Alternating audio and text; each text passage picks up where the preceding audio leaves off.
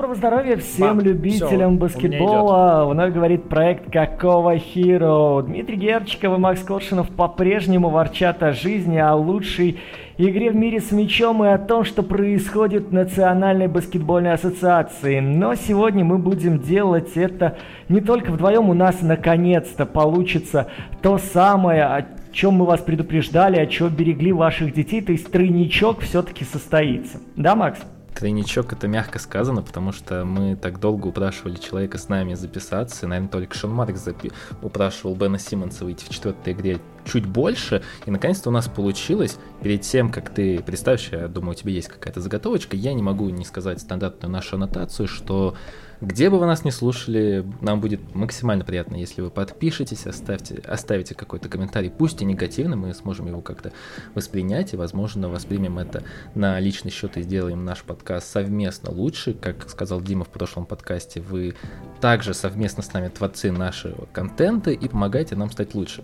Дим, ну а теперь к гостю. Нет, друзья, друзья, я вам так скажу. На самом деле сейчас будет отсылка к таким же дедам каким являюсь я сам. В общем, знаете, если бы Сергей Геннадьевич Звездунов хотел второго сына, вот этот человек пришелся бы просто идеальным кандидатом на эту роль. Человек с позиции, человек, которого мы с Максом очень любим и очень уважаем, просто за то, что он есть. Никита Белоголовцев у нас сегодня в эфире.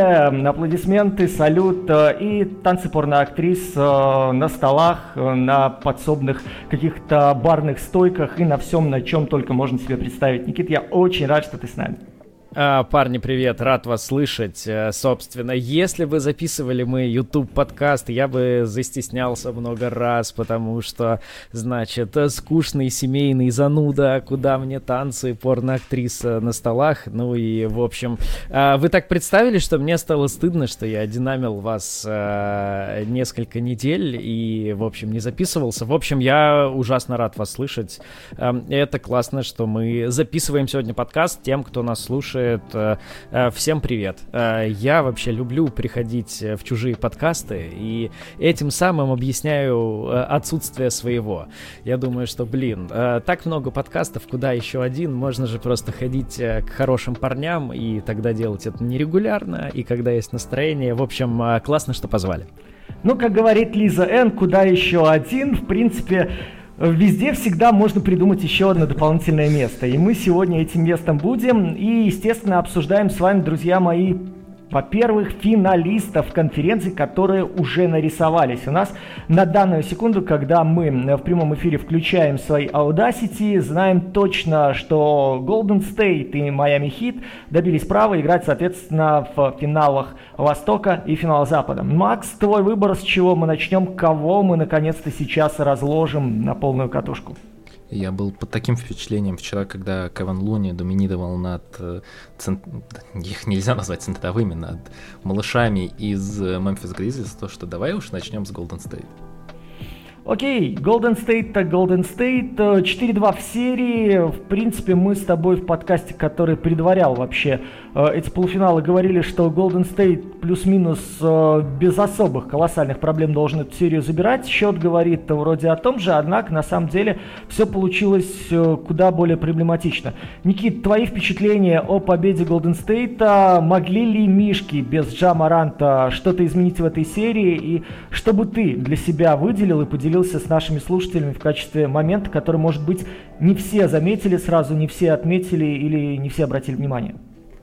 Слушай, ну я тебе честно скажу, мне кажется, там, в общем, и с Джамарантом э, у Мишек э, так себе было с шансами. Э, я с гигантским уважением отношусь э, к Мемфису, и то, что они вообще сделали в этом сезоне, э, это потрясно.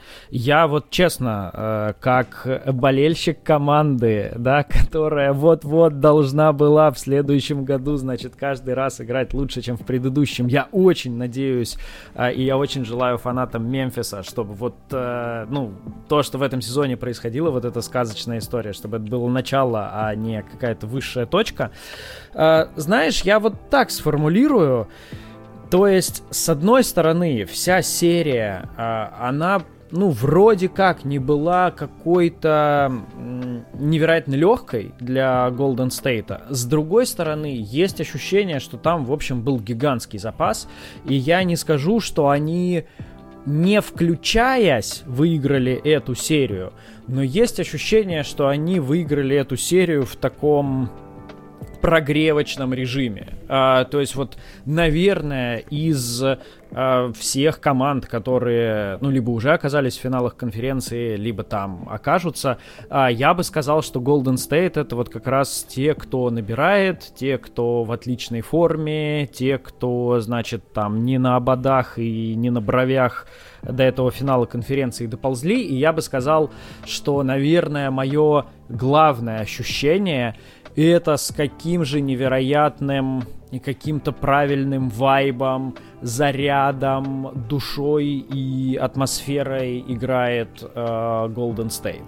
Вот, в этом смысле, наверное, мое главное ощущение от Golden State в этом плей-офф и в этой серии — это то, насколько же им в кайф играть в баскетбол. То есть мы вообще-то забываем, что э, для значительной части баскетболистов, ну и шире спортсменов, э, для них, э, ну, в какой-то момент игра становится работой, игра становится, не знаю, обязанностью, игра становится каким-то местом самоутверждения и так далее.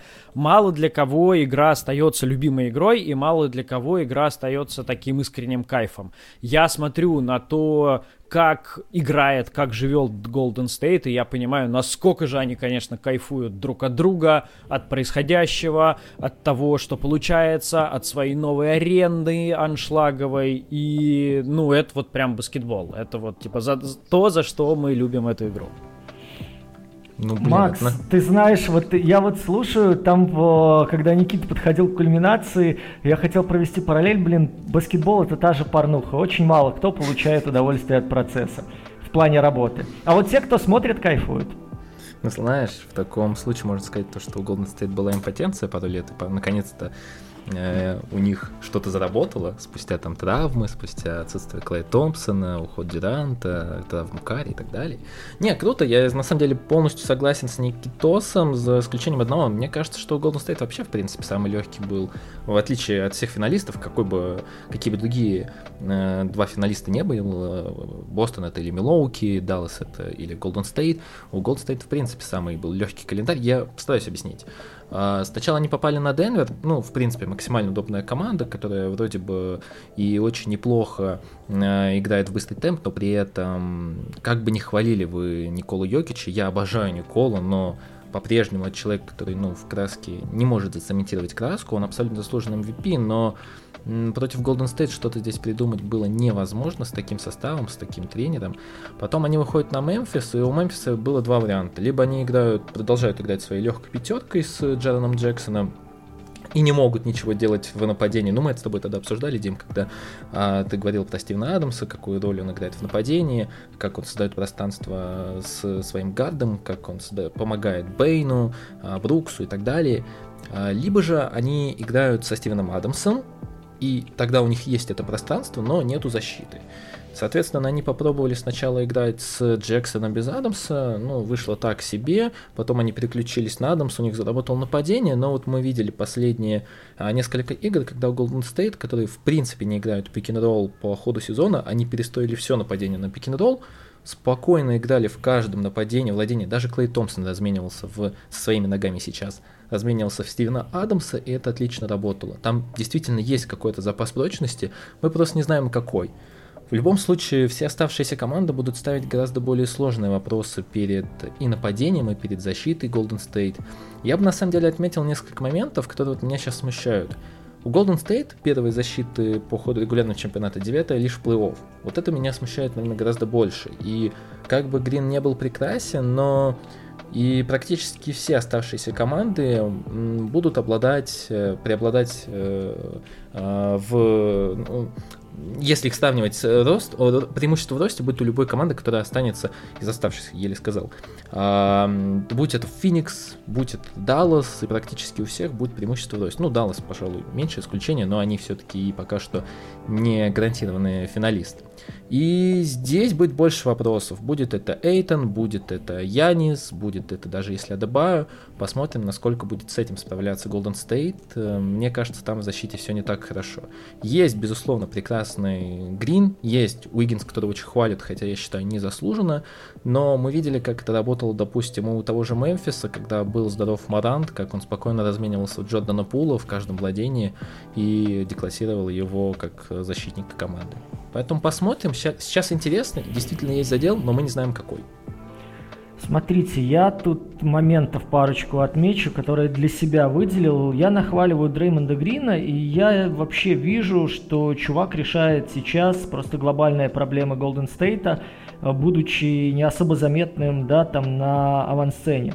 Потому что именно Грин, насколько вот э, инсайдеры сообщают, да, напихал всему тренерскому штабу, когда летел Голден Стейт из Теннесси после разгрома, настоял на том, чтобы вернули Кивона Луни в стартовую пятерку, настоял на том, чтобы играть стандартной классической пятеркой, а не легкой, и Карри его в этом поддержал.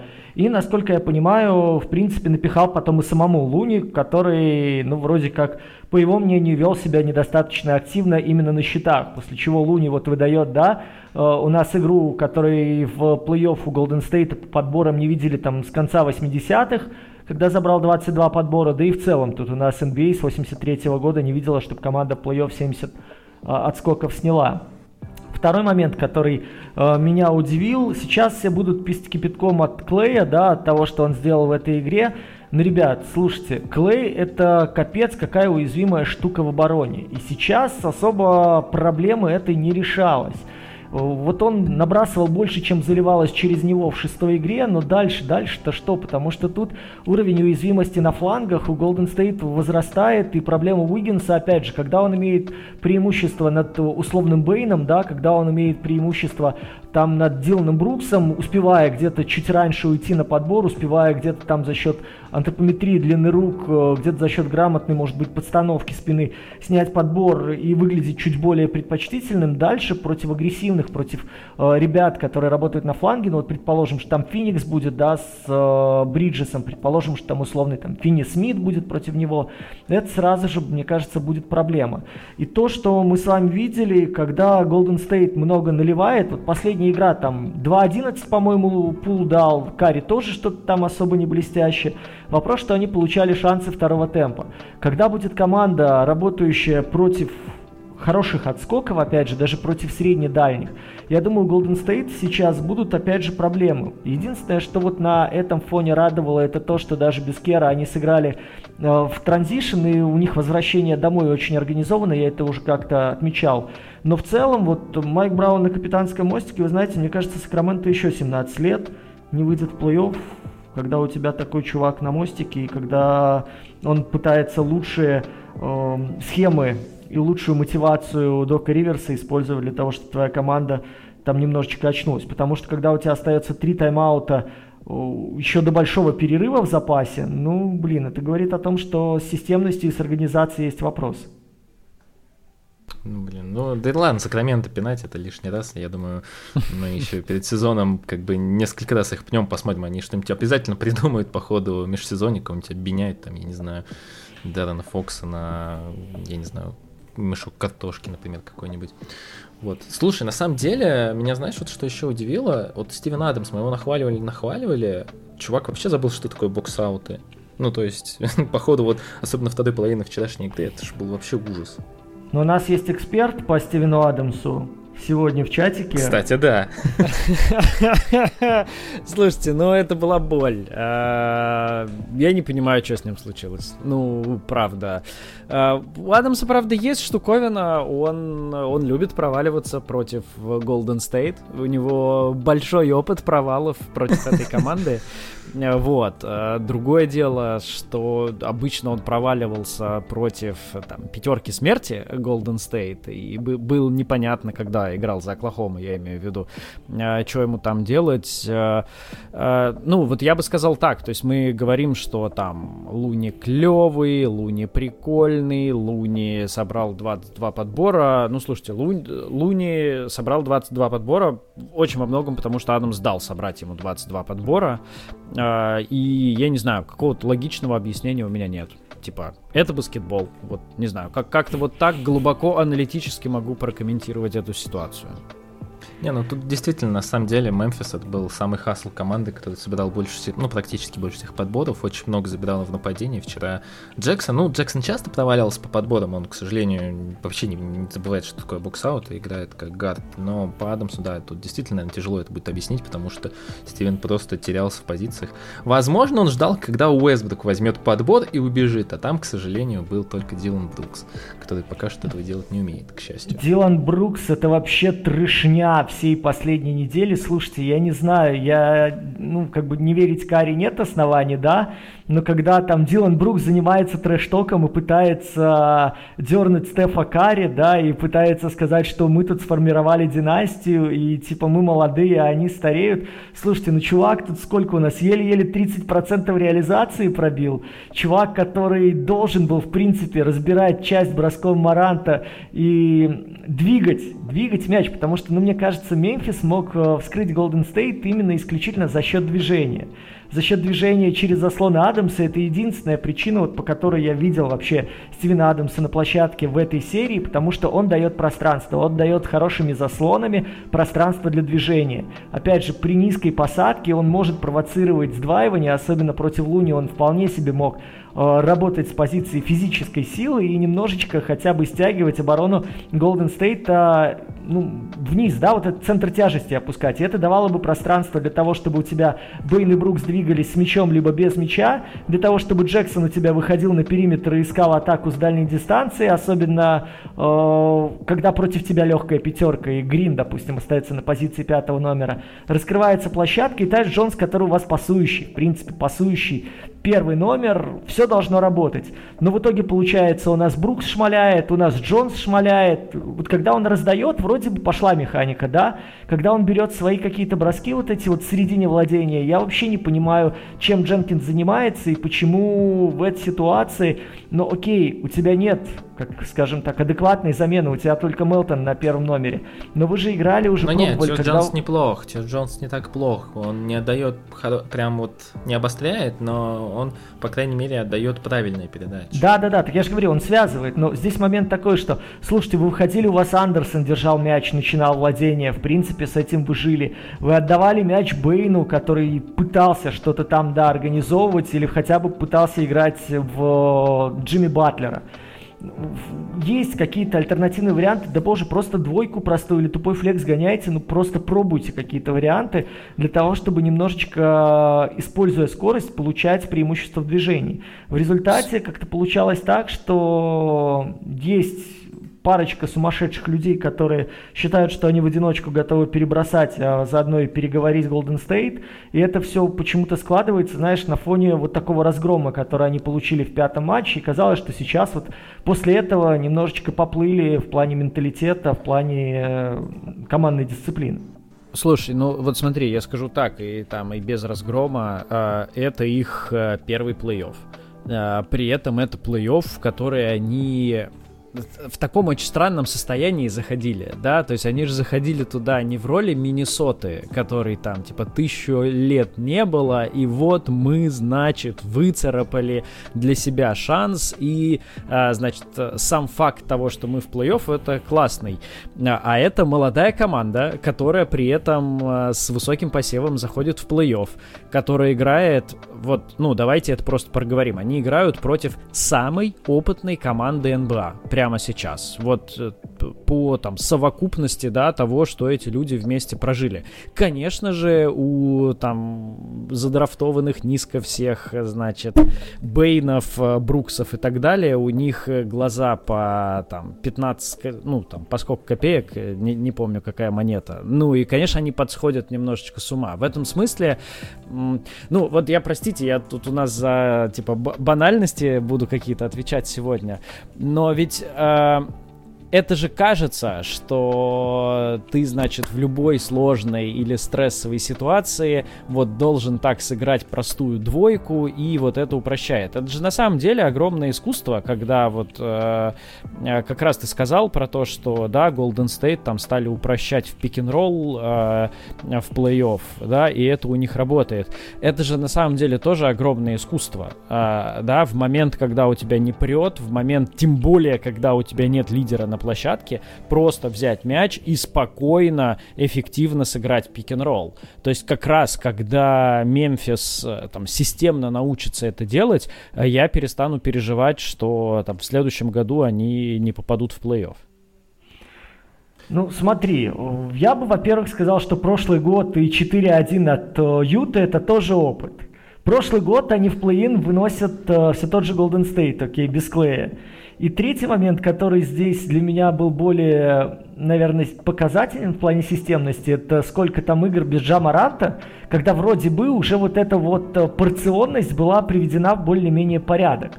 Когда стало понятно, кто, кто где забирает броски, кто как делит роль Маранта, когда стало понятно, кто со скамейки может выходить и помогать, что есть роль у Таюса Джонса, есть роль у Заира Уильямса, это может приносить какие-то плюс-минус дивиденды. Кончер, кстати, очень неплохо входил, а здесь э, по ходу этой игры вообще ему, я имею в виду по ходу шестой игры, особо не было вариантов. Да и Мелтона, но мы говорили, что да, там ему немножко не хватает антропометрии, чтобы хоть что-то делать. И здесь была ставка на то, что вот как раз-таки пятерка, которая тащила весь сезон, пятерка, которая уже в прошлом году что-то там нанюхала в плане опыта, в плане понимания, пятерка, которая в этом году уже Golden State сокрушала, будет пробовать как-то выкарабкиваться. Тем более у нас э, получается из шести игр, ну, сколько, три, получается, да, довольно плотных были. То есть там две на старте и четвертую игру, где Warriors там три очка выиграли. Слушай, ну я вот тебе честно скажу, возможно, это я тут подгоняю задачу под ответ, возможно, я ну, типа, выдаю как-то желаемое за действительное. Я вот честно скажу, я всю регулярку ждал, что они начнут сыпаться без Маранта, и я как раз вот, не знаю, мне кажется, я ближайшие несколько лет про Дженкинса э, ни слова плохого не скажу, потому что э, там, в принципе, то, как высоко они в этом году забрались э, э, там, с тем количеством, которое Марант пропустил, ну, это фантастика, да, ну, и, и с тем материалом. То есть просто еще вдумайтесь в саму постановку вопроса. Мне кажется, вот это очень важно. То есть мы всерьез обсуждаем, что против Golden State с их составом и опытом что-то там Дилан Брукс, значит, делал неправильно. Ну, то есть вот просто давай отмотаем там, я не знаю, на год-два назад. И представим, что мы будем говорить, что-то там Дилан Брукс в шестой игре а, второго раунда против Golden State показал себя не с лучшей стороны. Ну, блин, нас бы в дурку забрали. То есть я вот еще раз говорю, мне кажется, величие Мемфиса абсолютное в этом сезоне. Ну, в том, что мы, в принципе, вот эти вещи всерьез обсуждаем сейчас. На самом деле, чтобы подвести немного вот э, под черту и сказать какой-то ревью по Мемфису, наверное, для меня ключевой вот момент их следующего этапа, следующего шага, когда вот они получили жесткий вылет, ну, на самом деле, такой вылет, можно сказать, болезненный, потому что серия была эмоциональной, серия была жесткой, это то, во-первых, что будет происходить с Джареном Джексоном, потому что у нас пока, к сожалению, ну, лично у меня нет ответа. Мемфис лучше играет с Джамарантом, без Джамаранта, тут много нюансов, тут и Джа нужно много меняться, по крайней мере, улучшать его командное взаимодействие, улучшать взаимодействие с Адамсом по части, ну, либо другим большим а, по части работы на заслонах и так далее. Но вот именно Джарен Джексон, мне кажется, это ключевой игрок для будущего у Мемфиса и то, что будет с ним меняться, потому что сейчас, э, ну, может, вы со мной поспорите, но он играет абсолютно вот как гард, как второй, третий номер э, в теле большого, а на самом деле-то у него огромные таланты, чтобы стать элитным протектором, элитным э, претендентом на награду DPO, ну и, соответственно, добавить, конечно же, в нападении, по крайней мере, по тем же заслонам, которые умеет ставить Адамс, но абсолютно не умеет ставить Джекс, э, Джексон. Слушай, по поводу Джексона, ну, мне очень сложно в ряде моментов оценивать его действия, потому что, э, знаешь, когда человек работает в основном на инстинктах, Это здорово, э, потому что он чувствует момент. Но когда ты к этим моментам, э, к этим инстинктам не добавляешь здравую рассудительность, когда ты не учишься в процессе, и когда подсказ партнеров для тебя остается таким вот фактором, который пролетает мимо ушей, это, конечно, катастрофа. Для меня с Джексоном Э, два момента связаны. Первый это то, что он, ну извините, писец как начал верить, то, что он такой пик-н-попный то ли центр, то ли длинный четвертый. Поэтому окей для меня броски сведения, поэтому окей для меня броски сам снял, сам вывел, сам практически сразу же атаковал, попросив заслон там э, менее габаритного игрока.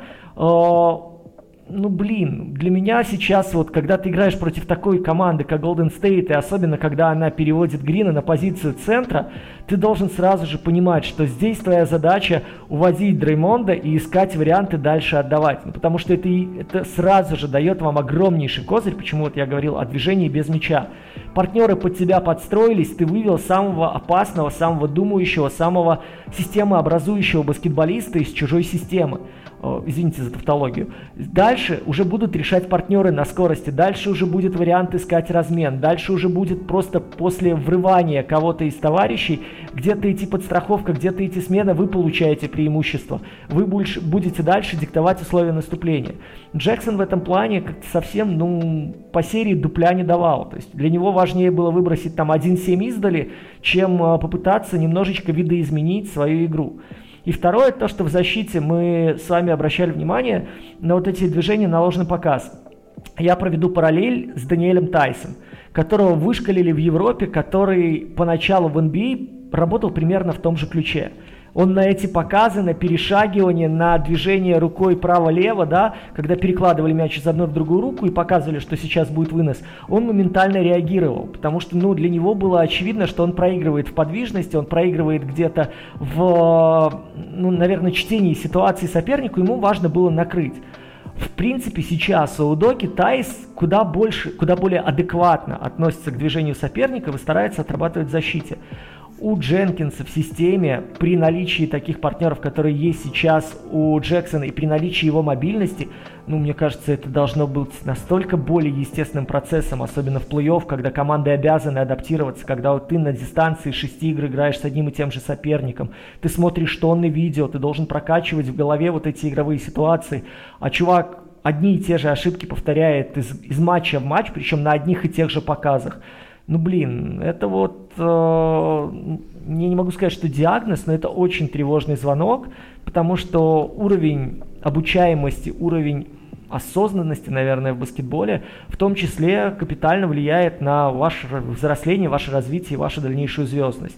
И вот эту игру, где там он 30, помните, завалил прям какое-то безумное количество трехочковых попав, мне кажется, многим немножечко затмило адекватность оценки его действий, потому что в защите, особенно на пятерке, от него требовалось намного-намного больше. Парни, 22 года. 22 э, года Джексону э, до сих пор. Он, э, еще просто давайте вспомним, он не провел, ну, до этого года де-факто ни одного полного сезона. Это простой. И, ну, он правда иногда местами выглядит туповато, но кажется, там есть запас. То есть вот фантастика этого Мемфиса. Но он стал лучше в, том, в этом них... сезоне, это правда у, них почти везде есть запас, да, то есть в этом смысле у Джексона сейчас, ну, у него же младенческий возраст.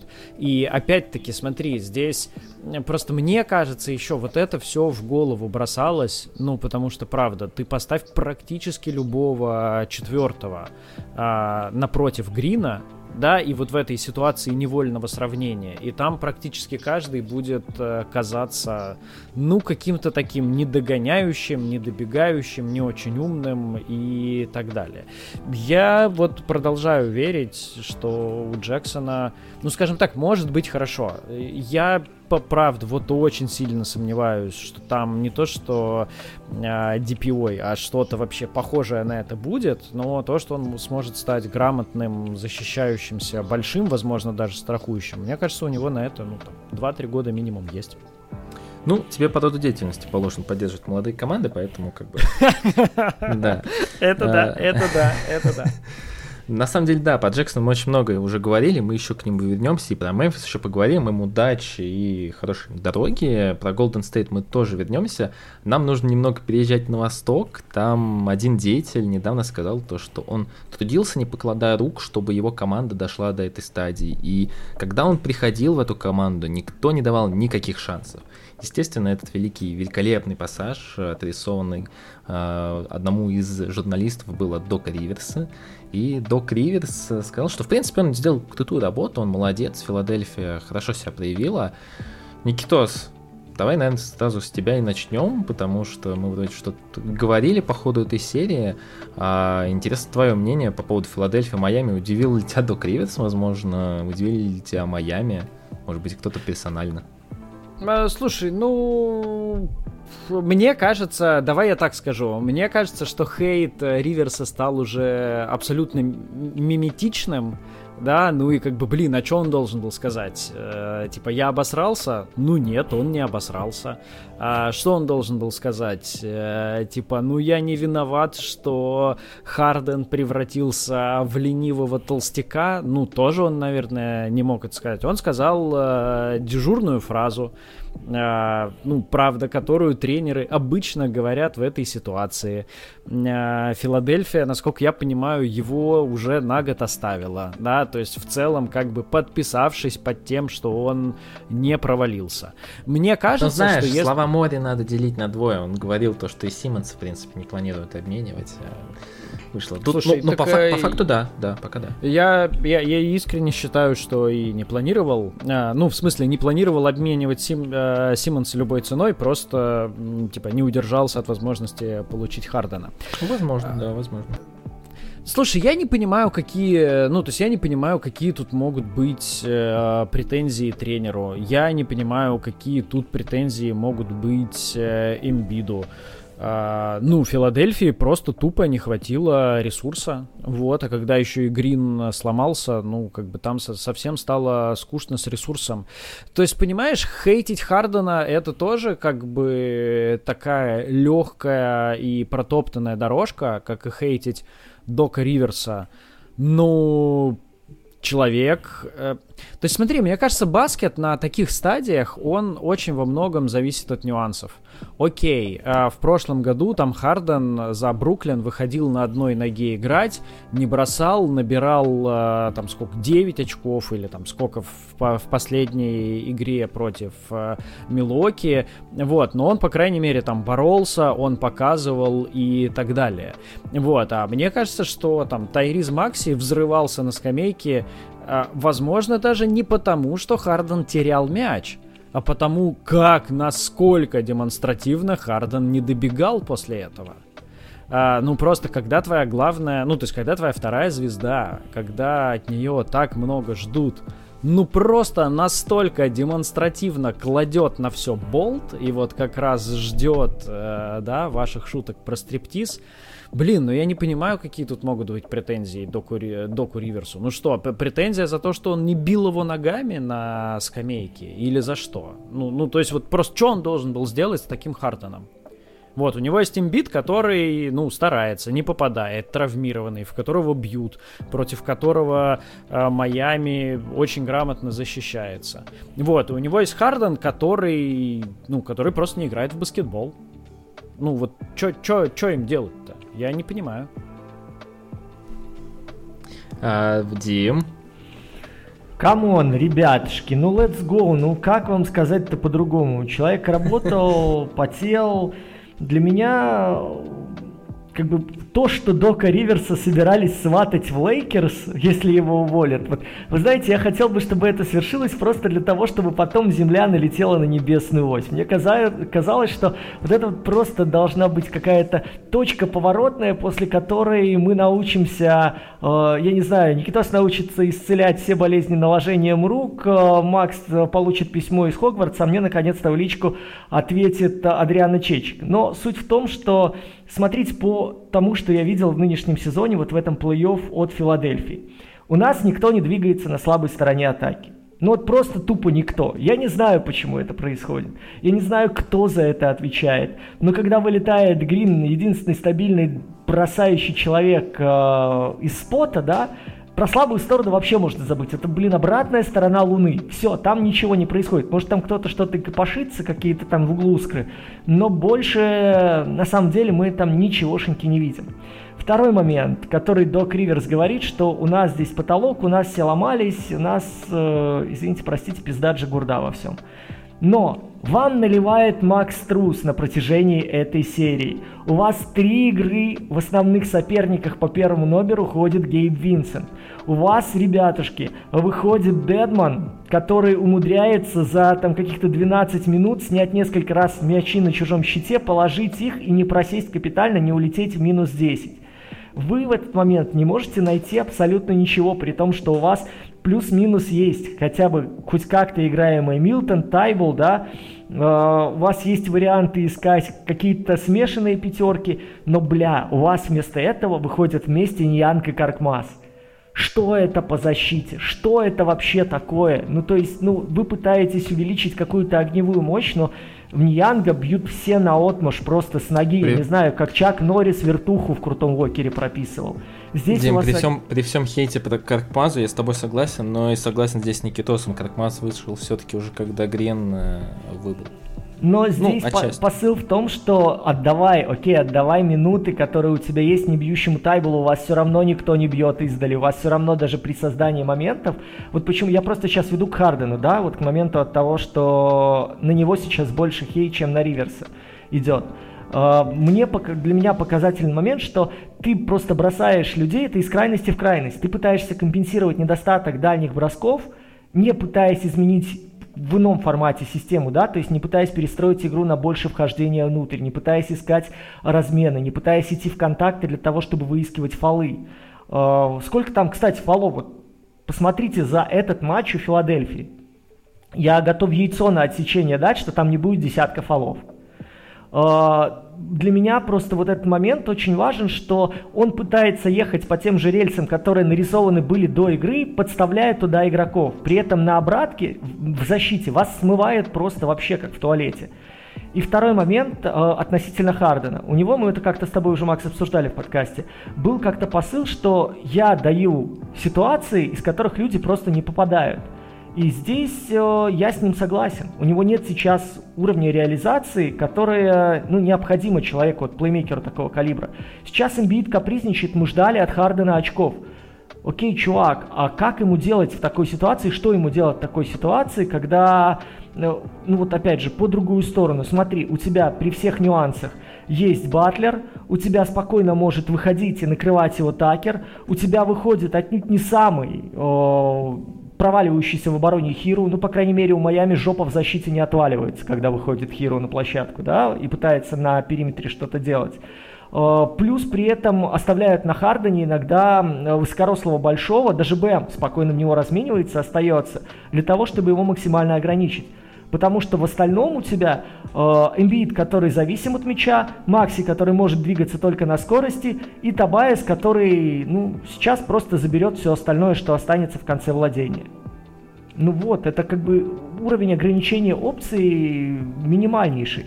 И в моем понимании Харден здесь оказывается заложником ситуации. Но он приходит человек, окей, он не готов играть э, от скоринга в 25 очков, он не готов играть в формате Батлера.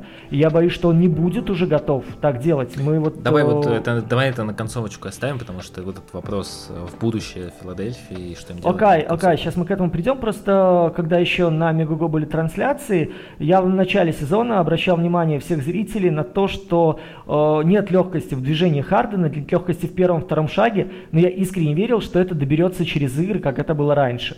В этом сезоне этого не произошло, и мне кажется, это вот эта вот, знаешь, точка невозвращения, которая уже ну, невозможно отмотать, колбасу назад не запихнешь. И здесь он, он логично перестраивается в плеймейкера, в поинта, который хорошо видит, хорошо раздает, поинта, который готов, готовит партнерам точки для атаки, и поинт, который вполне себе, ну вот э, как в свое время Кит, да, он собирал там э, условно 2, 4, 12. Вот примерно такой же линейки. Сейчас Харден в ту же сторону идет. При этом у него на последней игре, у него там не было и пяти потерь. Хотя он провел больше 40 минут на площадке. Мне кажется, это тоже очень четкий показатель того, что у вас есть э, первый номер, от которого вы должны были видоизменять свою игру, видоизменять свою тактику и построение атаки.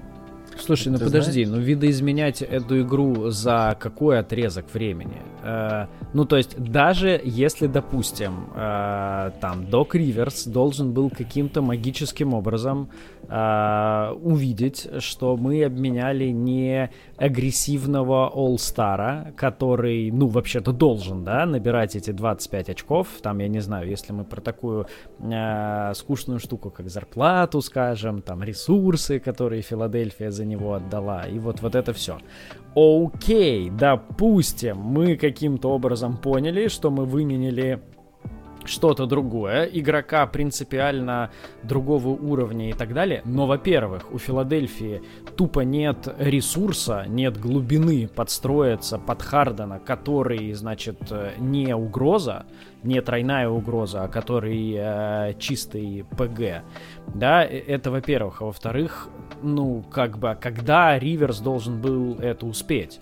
То есть, понимаешь, э, окей, мы можем ругать Риверса за то, что он, не знаю, не поднял потолок этой команды, но я вот сейчас таким чистым адвокатом дьявола стану, ругать Риверса за то, что он не смог перестроить команду под то, что Харден больше не суперзвезда, а предпенсионный кит. Блин, ну это такое, это прям совсем серьезное обвинение. Но он же смотрел э, за тем, во что превращается Харден на протяжении всего сезона. Он понимал, что когда приходит Харден трейд дедлайн, у него есть еще хвост из регулярки для того, чтобы, э, да, искать другие варианты. И мы, кстати, очень много обсуждали, и много текстов на тему было, вот этот пик-н-ролл Харден Эмбит, насколько он возможен, насколько он продуктивен и нужен ли он. И третий момент, э, слушай, ну, Док Риверс не первый сезон, находится в NBA. Док Риверс э, у нас чемпион 2008 года на минуточку. Он всем рассказывает о том, что тренер это не только талант, но еще и душа. Но вот здесь как-то не видно было, что он пытается как-то достучаться, как-то что-то видоизменить и как-то преобразовать. Опять Слушай, же, с тем, ну, с тем сейчас блин. секунду, я, да, я прости, просто давай. вернусь к тому, что э, пример обратный с Паэльстры, да, у него тоже ограниченный ресурс. Ну посмотри, даже при том, что Гейб Винсент это дрова в защите, а в наступлении он его постарался использовать с максимальной пользой. Хиру, которого он готовил сезон к роли плеймейкера, сейчас ни хрена не помогает, но, по крайней мере, вторая пятерка с ним не просаживается капитально. Он сумел из Аладипа, которого уже похоронили, и которому уже, мне кажется, даже спели поминальную молитву, сейчас э, выкопать, поставить эту стюардессу обратно, и она 20 минут плюс-минус еще летает. Слушай, ну прости, но это же... Но это же вообще драматически разные, э, там, не знаю, не побоюсь этого словосочетания, э, сотрудник корпорации, корпоративные культуры. Да, это, это Майами, где годами, годами строили систему подготовки, обучения, развития, да, где там струс, э, выходит и вообще решает серию, да, теневой герой серии ну, это, это же совсем другая история. И культура Дэрила Мори, да, где абсолютно каждый взаимозаменяемый, где мы сейчас выкинем 8 игроков и добавим 6, где мы будем играть от сильных сторон игроков, и вот, э, типа, мы собрали вам классный, подходящий к друг другу ростер, сейчас оно само полетит. Но это же не просто так заведено, что команды, которые совершают большие сделки в дедлайн, там, крайне редко становятся чемпионами, и, по-моему, не становились чемпионами какой-то квадриллиард лет. Ну, э это же все не просто так. И в этом смысле единственный шанс э, Филадельфии на там, финал конференции, на большой финал и на титул, он правда будет в том, что Харден придет и даст уровень действительно All-NBA, Харден действительно будет тащить, Харден действительно покажет, что в нем природного атлетизма и там, природной любви, ну, точнее, не любви, а природного таланта к баскетболу там больше, чем раздолбайство, лени и полного пофигизма, но этого не случилось. Да, ну, то есть э, Доку Риверсу просто неким было играть, понимаешь? Ну да, у него выходит Каркмаз, когда у него нет Дэнни Грина. Ну, потому что у него нет никого, кроме Каркмаза. Он поэтому-то Каркмазом всю серию и не играл, потому что, ну, не надо быть, э, короче, тренером НБА, чтобы понимать, какие тебе проблемы дает Каркмаз. Это, это уже другой разговор, почему в Майами э, там Винсент, Струс, э, кто там еще, прочие люди играют, да, и у них есть вот эта ротация там из 10-12 человек, если нужно, а в Филадельфии этого нет. Но э, это разговор не применительно к этой серии. Применительно к этой серии Филадельфия подошла с э, короткой ротацией и составкой на индивидуальное мастерство, которое, правда, могло выиграть эту серию. Ну, не, невозможно системно обыграть Майами Спаэльстры. Ну, наверное, ни одна команда лиги там, не знаю, кроме, может быть, того же самого Golden State, не может обыграть их в системный правильный баскетбол. Их можно было обыгрывать э, в ну, там, в, в Hero Ball, да, где, как не в вашем подкасте, произнести это буквосочетание. Вот, это был единственный шанс э, Филадельфии.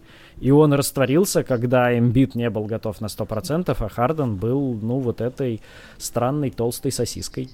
Вот тут, на самом деле, у меня есть большой вопрос. Просто вы вот сейчас несколько минут обсуждали Хардена как э, одну из главных причин провала, а вот у меня как немного другое просто мнение сложилось. А, четыре игры прошло, счет в серии 2-2, серия переезжает в Майами, и там Адебайо начинает прям костьми ложиться, но а, выталкивать имбида полностью на дугу, чтобы он даже не в хай-посте получал мяч, а на дуге где-то там.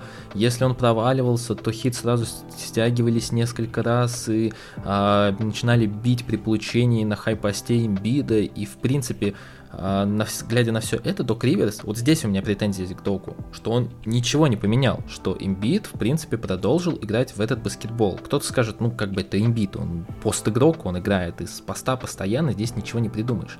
Но если мы, опять же, вот заглянем в то, как играла Филадельфия, в то, какие возможности у нее были, э, и Дима вот про это сказал, то, что Макси, допустим, он отлично бежит, он шикарно бежит, команда отлично переходит в транзишн, она прям прекрасно бежит, действительно.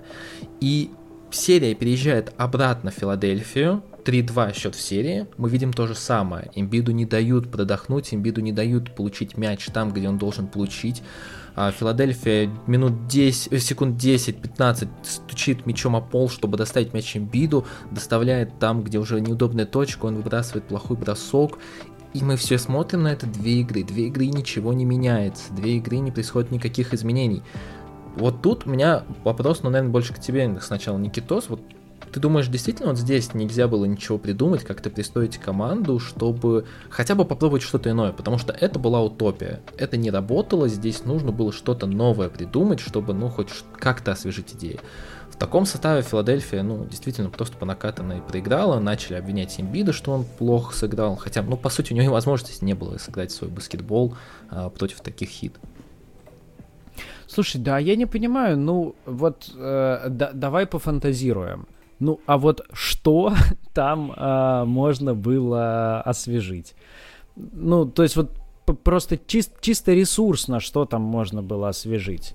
Э, на, не начать, знаю. Ну, я не знаю, начать играть, вот, допустим, от того же, от проходов, учитывая, что Майами играет в тяжелую зону, когда проход, стягивание, передача на слабую сторону, как пример, а, постоянные Нет, ну подожди, ну вот у, у них же как угу. бы, у них в составе, э, ну, в теории, э, был один из лучших в последние годы проходящих в НБА. Ну, то есть вот хлеб Хардена, да, это тяжелый в контакте силовой проход со, со скидкой на дугу.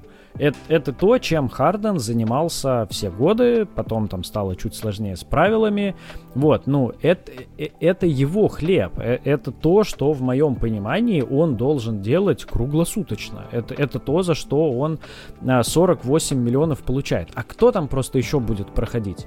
Дэнни Грин? Я бы, ко- я бы кстати, которому... от Макси думал. Я бы думал вот именно от Макси, от его скорости, от, от его первого шага. От Макси, да, от Макси, да. И я вот, наверное, хотел сказать, что чисто теоретически единственное что-то, что можно было делать, это как-то там, не знаю, например, разводить э, Макси с Харденом по минутам, чтобы у тебя, значит, вот, э, как бы Макси играл больше на мяче. У тебя встает вопрос, окей, а кто у тебя выходит в старте? У тебя выходит э, кто? Э, Каркмас, тот же самый, ну, и, или кто? Или Тайбул у тебя выходит, и у тебя как бы вообще нет броска. Вот, и, и, или чего? Ну, как бы у тебя есть Дэнни Грин, да, которому еще Попович э, пять лет назад мяч в руки запрещал брать.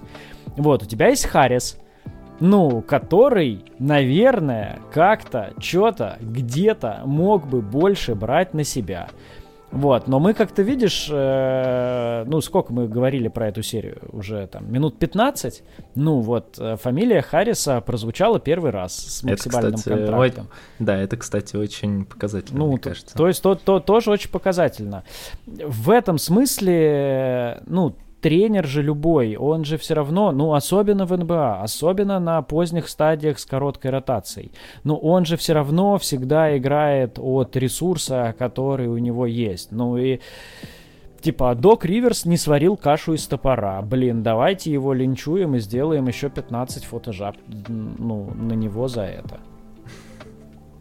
Давайте немного, да, действительно, минут 15-20 мы говорим про эту серию. Надо немного заканчивать двумя вопросами. Один короткий по Heat. Джимми Батлер и Бэм Адебайо принципе, их состав не сильно изменился из финала, но вот если мы говорим про основных э, действующих лиц из прошлого сезона, добавились какие-то вот э, игроки, которые мало кому были известны, но, как мы видим, у Эрика Спойлстры и Данкан Робинсон, который получил большой контракт, может, в принципе, не играть целую серию, и как бы э, Эрик нормально с этим себя чувствует и будет выпускать тех, кто ему нужен конкретно под его текущие задачи.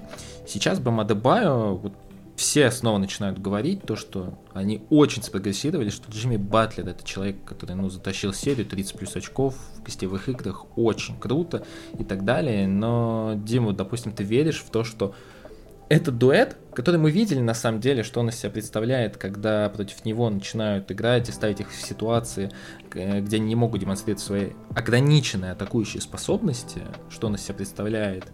Ты веришь вот на дистанции финала, допустим, либо даже большого финала, что мы там сможем увидеть Майами Хит?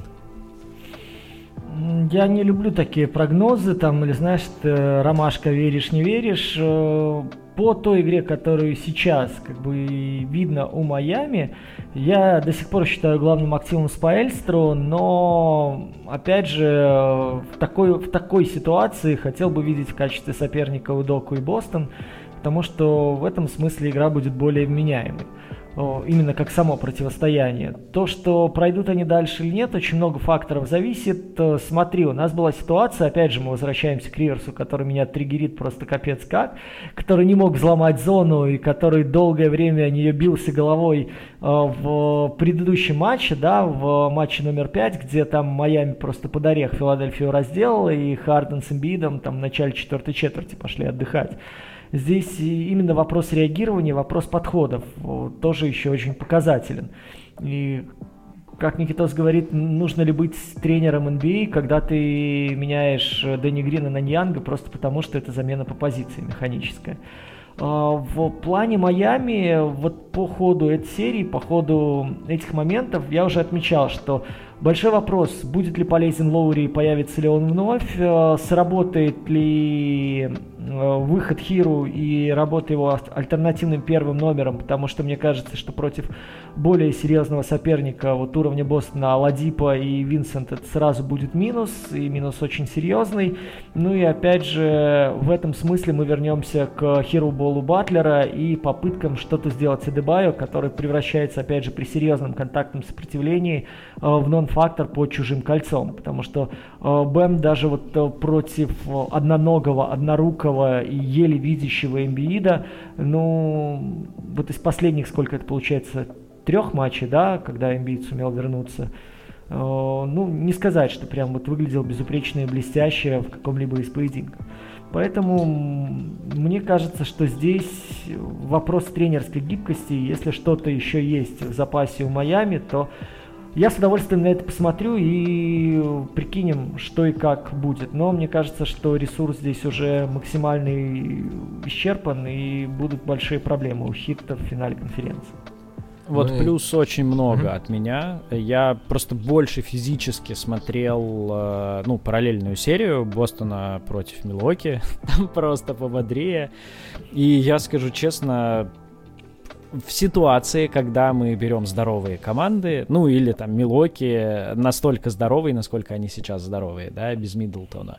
Вот. А, и если мы как бы за скобки выносим фактор усталости, типа там на игру больше, значит, проведут э, либо Бостон, либо Милоки, я не понимаю, за счет чего Майами может выходить в финал.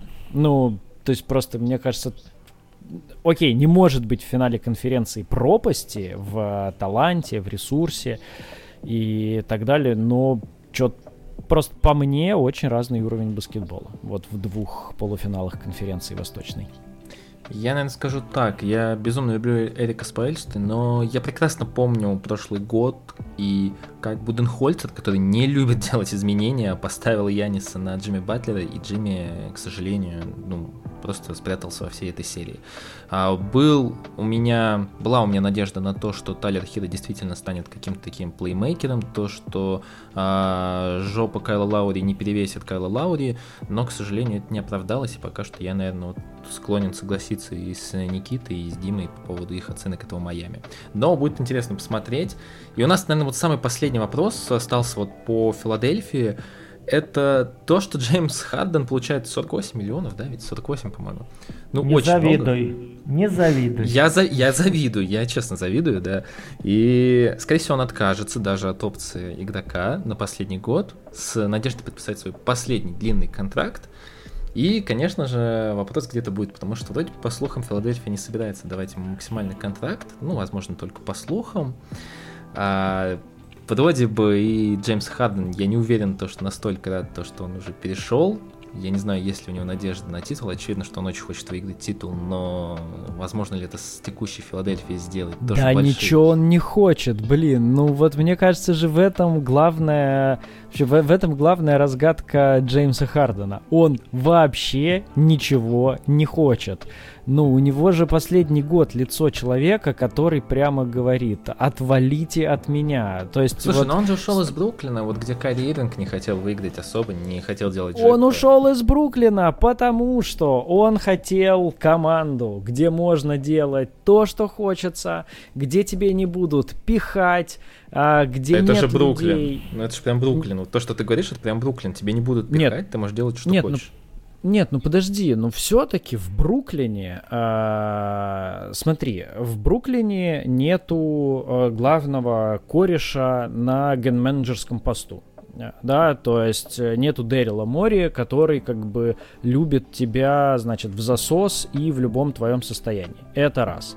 2. А, там есть Дюрент, который себе на уме и которого мы как бы считаем там кексом и всем остальным, но Дюрент очевидно выигрывать хочет. А, там есть Стив Нэш, который хреновый пока что тренер, да, но который большой авторитет, который, ну, правда уважаемая фигура там, в лиге, да, ко- ко- которого нельзя послать. Там есть в организации некоторое количество э, людей с яйцами. Вот, в этом смысле, ну, это не организация, которая в рот тебе будет э, смотреть. И мне как раз кажется, что катастрофа Филадельфии, если вдруг не произойдет чудо в том, что вот Тайрис Макси хочет выигрывать, да, и он поэтому взрывается. Эмбит хочет выигрывать, и поэтому он радовался, что приехал Харден, поэтому он там пихал Симмонсу, поэтому на последней пресс-конференции он, как бы, видимо, наученный опытом прошлого года, не сжигает мосты и не говорит, вообще-то это херня, когда твой плеймейкер э, два раза за пять минут на ровном месте в концовке матча теряет мяч и не бежит хотя бы, э, ну, типа, мяч потерял, сбегай спринт в защиту, просто чисто в воспитательных целях, покажи, значит, команде, что ты переживаешь. И мне кажется, как раз вот в этом катастрофа. И как раз я думаю, что агент э, Джеймса э, будет говорить, э, Джеймс, э, значит, бери, ну, то есть, в смысле, агент Хардена, забыл, кто там, будет как раз говорить, бери опцию сейчас потому что ты либо поедешь в какой-нибудь Мухасранск, где от отчаяния дадут тебе что-то около максимальное, а, либо в приличном месте с тобой о больших деньгах говорить не будут. Потому что понятно, что тебе на абсолютно всех, кроме себя и ближайшего стриптиза, насрать. И вот мне кажется, что нынешний Джеймс Харден, Джеймс Харден с его языком тела в этой серии, Джеймс Харден с его гениальная шутка. Блин, кто это пошутил, что Джеймс Хардена не бросковая линейка, а концертный тур. Там 4.11, 4.13, 4.17. Вот. Э, ну, это же абсолютно гениальная шутка. Вот. Э, и мне кажется, что вот этот Джеймс Харден это, ну, прям катастрофа для команды. Не, не, знаю, есть ли способы на него воздействия, кроме физического, в межсезонье, но вот ну, я, я еще раз скажу, там, сори за повтор, но мне кажется, что все абсолютно оттуда. Я прям короткое мнение, Дима, тебе снова отдам. Я думаю, все-таки он откажется от опции игрока и пропишет что-то около полумаксималки, либо что-то в стиле Кавая, вот что он там сделал 2 плюс опция, а, из Филадельфии, потому что Дэрил Мори это тот человек, который подпишет и оставит Джеймса Хардена при любом раскладе. Мне кажется, такой путь. Ну и опять же, если они упустят сейчас Джеймса Хардена, тогда чтобы что? Тогда они отдали Бена Симмонса, который, конечно, тяжело воспринимать как актив, но они могли изменять Бена Симмонса на Деандре Ха... на Джона Коллинза и Богдана Богдановича. И все тогда говорили, ну какой Джон Коллинз? А сейчас вы получили неработающего Джеймса Хардена, а могли получить в, при... в принципе Богдана Богдановича, который неплохо разыгрывает, и Дима отмечал это в одном из предыдущих подкастов, и Джона Коллинза, который, ну, хотя бы куда-то его двинуть можно, что-нибудь с ним можно было придумать. Вот, и тогда совсем уж никто не поймет. Никто не поймет, что сделал Дарил Мори. Поэтому, наверное, мне кажется, что Хадден останется в этой команде. Может быть, не на максималку, но что-то около этого. Ну, слушай, слушай подожди, а, а ты, э, я, я, я быстро спрошу, а ты исходишь из того, что если, в, ну, окей, там Харден берет опцию, ты исходишь из того, что если в межсезонье э, Атланта, который как бы меняться-то надо, э, придет с таким предложением по Хардену, Филадельфия скажет нет? Думаю, да. Думаю, серьезно, да. Э, правда, пока Дарил Море там, думаю, действительно они откажутся. Окей, интересно. Я думаю, что если кто-то...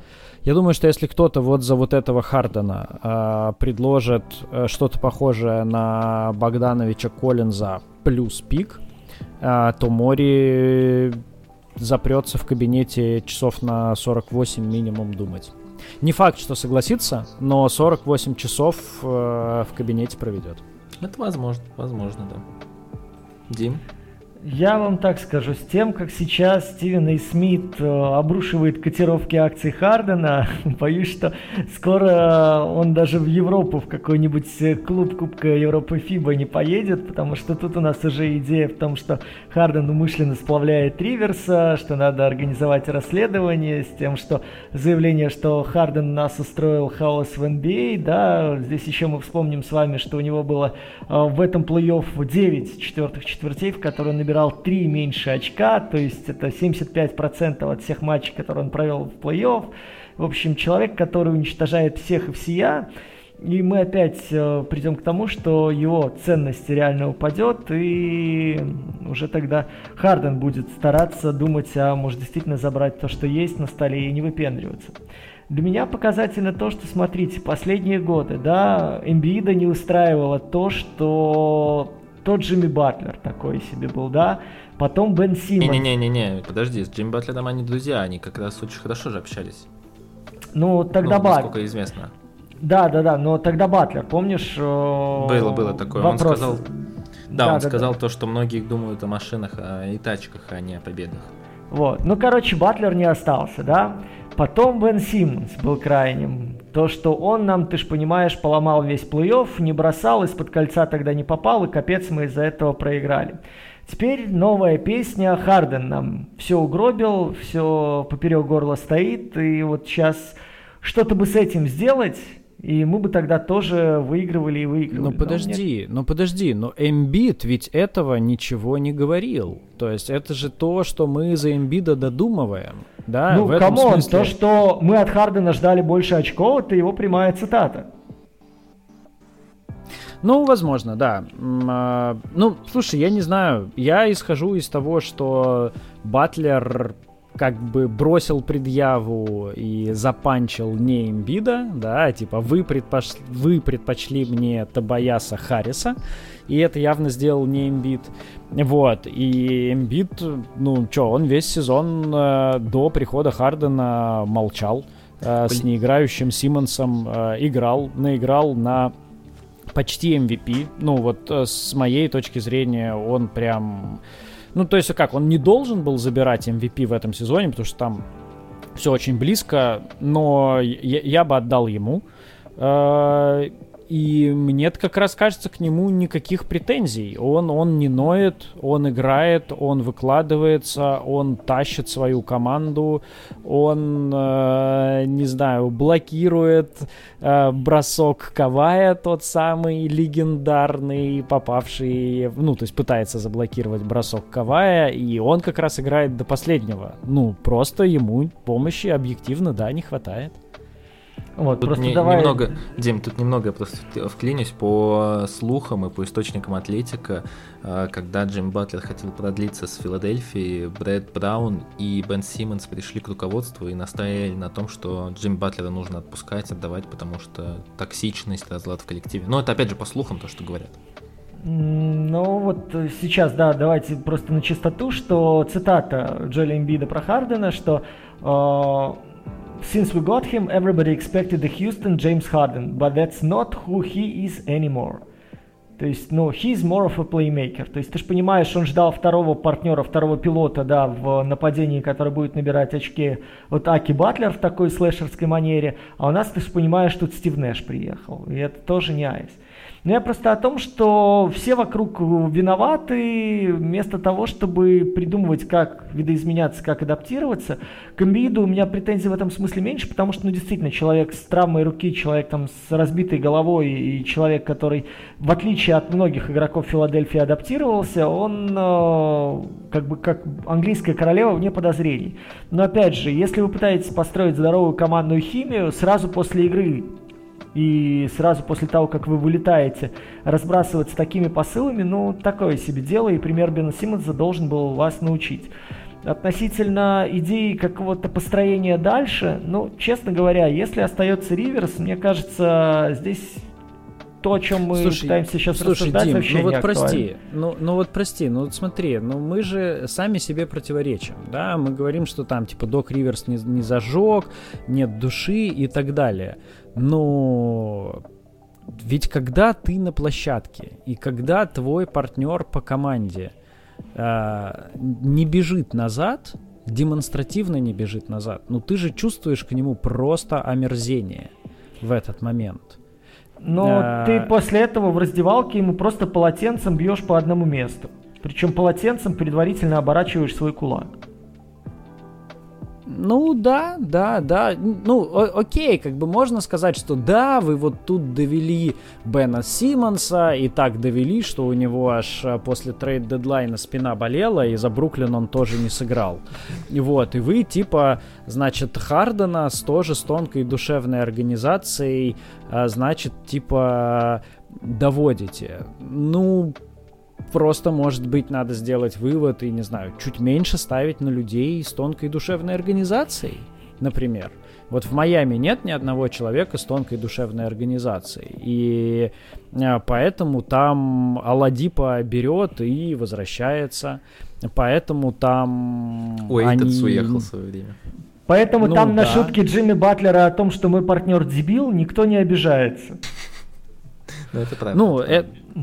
Ну, потому что эта организация так построена, потому что это, ну, вот я говорю, э, такая культура корпоративная. И, возможно, просто э, как бы и не надо обижаться Джеймсу Хардену ни на кого. Вот, а правда, что-то каких-то выводов сделать и Бену Симмонсу. Ну, просто смотри, какая история. Джоэль Эмбит, который в прошлом году ругал Бена Симмонса, после этого выдал MVP сезон. Вот, а Бен Симмонс, э, которого ругал Джоэль Эмбит, э, не сыграл ни одной игры. Вот, и Джоэль Эмбит продолжает прогрессировать каждый год, а Джеймс Харден а, регрессирует. А, ну, а, человек а Бен, имеет слышишь, право на эти слова. А Бен Симмонс выдал чеков на 16 миллионов за пропущенные игры. Ну да, да, да. Так, ребят, давайте немного подытожили уже и про Филадельфию, и про Майами. Майами, опять же, удачи им только в финале, кто бы это ни был, мы обсудим это обязательно, кто будет. У Филадельфии будет веселейшее межсезонье, одно из самых интересных. Посмотрим, что там сделает Морис Харденом, Харден с Филадельфией, что будет с Эмбидом и будущем. У них и Грин там вмешивался на весь следующий сезон, и там тоже очень много дыр в составе осталось. Останется ли Риверс и так далее. А у нас еще две седьмые игры, и на них, наверное, надо потихонечку заканчивать, потому что здесь надо наверное, просто высказать немного мыслей, послушать, во-первых, и Никитос, мы очень много говорили про эти серии. Я вот, допустим, увидел там запись у Никитоса последнюю в канале про Луку Дончича. Меня называют хейтером Луку Дончича, я на самом деле не хейтер Луки Дончича, я просто, ну, я не могу смотреть на игру Луку Дончича, мне очень, ну, это просто не баскетбол, мне не интересно. Мне это некрасиво, это не эстетично, это странно, это напоминает что-то странное очень. Плюс я, ну, опять же, я уже говорил это по Саше Диме, я не помню, чтобы такие баскетболисты когда-либо выигрывали титул. Я прекрасно помню пик Джеймса Хардена, о котором мы сегодня очень много говорили. И белая реинкарнация Джеймса Хардена, я не понимаю, как она может выиграть титул. Поэтому мне не очень понятна вся эта история с Лукой Дончича. Но Никита со мной в любом случае не согласится, и вот как раз хотел бы я послушать Никиту и про Луку Дончич, и про серию Феникс Даллас, и про седьмую игру, его ожидания от этой игры. А, смотри, давай я начну. Ты как бы бросил мне пас на то, чтобы я с тобой зарубился, а я да. типа сломаю логику, и я с тобой соглашусь, что на Луку Дончича смотреть сложно. А, соглашусь, что Лука Дончич все больше и больше напоминает э, Джеймса Хардена, и это отвратительно. Вот, вы поняли мое отношение к Джеймсу Хардену по последним 20 минутам записи. А, я просто, ну вот, продолжу вот, эту, вот это свое занудство про ресурсы. Команду с э, в разы более худшим ресурсом, команду с гораздо более скудным талантом, команду с отсутствием второй звезды. А, Лука Дончич э, тащит в семиматчевую серию. Э, я не знаю, можно ли с этим ростером Далласа играть во что-то принципиально другое и быть при этом успешным потому что, ну, Юта была настолько ничтожной, настолько трухлявой, что, в общем, сложно делать выводы по, по этой серии, ну, по тому отрезку серии, да, которые они э, довольно бодренько играли без Луки Дончича. Вот, я единственное в защиту Луки скажу, что, ну, мы же не видели его рядом с сильным партнером да, у него же, ну так вот, если прям совсем положа руку на сердце, у него не было ни одного по-настоящему сильного партнера рядом все время в НБА. И это на самом деле, ну... Вот, подожди, но, а вот ты не думаешь, то, что а мы его не увидим никогда. Во-первых, потому что Лука Дончич не способен играть сильным партнером. Во-вторых, потому что, да, окей, Крипстос Парзингис, я согласен. Но, наверное, это не сильный партнер в том состоянии, в котором он был, абсолютно согласен. Но, как бы факт, то, что Лука сумела с ним поругаться, это еще больше его, кстати, напоминает э, отсылает. Слушай, ну тоже же по делу. Ну тоже же по делу. Ну, как бы человек... Ну, ну с Кристопсом. Ну, и, ну. и Кристопс не самый, не самый хороший человек. То, что о нем мы знаем, то, что до нас доходит – но я не могу сказать то, что Кристопс виноват там в, в конфликте с Лукой Дончичем. Нет, подожди, Кристопс виноват в э, трех вещах. Кристопс виноват, ну как, не виноват, а ответственен за то, что он никогда не здоров. Э, Кристопс, э, мы точно знаем, что тяжелый, неприятный, скандальный человек. И мы точно знаем, что Парзингиса обменяли на Бертонса с доплатой. Ну, подожди. А вот человек, который, когда у тебя есть конфликт с тренером, и тренер тебе звонит после сезона и говорит, ты сейчас в Словении, давай я к тебе приеду, поговорим с тобой, обсудим, что будем в следующем сезоне, и ты ему говоришь, что, что да не, не, давай-ка я подготовлюсь, не мешай мне подготавливаться, я лучше как-нибудь здесь сам. А потом э, Рик, Калада... Э, Рик Карлайл говорит финально с Марком Кьюбаном и решает при... принять решение о том, что ему пора уходить. Мне, мне просто больше вопросов на самом деле Кристопсу, хотя я с тобой согласен, Кристопс тоже человек тяжелый по характеру. Очевидно, то, что, что о нем мы знаем, это не самое лучшее. Да не, ну слушай, понимаешь, ну э, у Луки Дончича, не знаю, игрока уровня Коллинза хотя бы не было рядом. Я не говорю там про, э, не знаю, блин, про Энтони Дэвиса или про там, я не говорю про Букера, я не говорю про Томпсона. У него игрока уровня Эндрю Уиггинса никогда не было рядом. Понимаешь? И... Хороший панч. Хороший панч. Вот, и, ну, come on, и он вот, он вот с вот этим вот, при всем моем, э, я с огромным уважением отношусь там к Финни Смиту, к Балаку, к Брансону и так далее. Они играют, э, как они умеют. Вот, в этом смысле э, ну, то есть как, короче, к, к чему я это все говорю?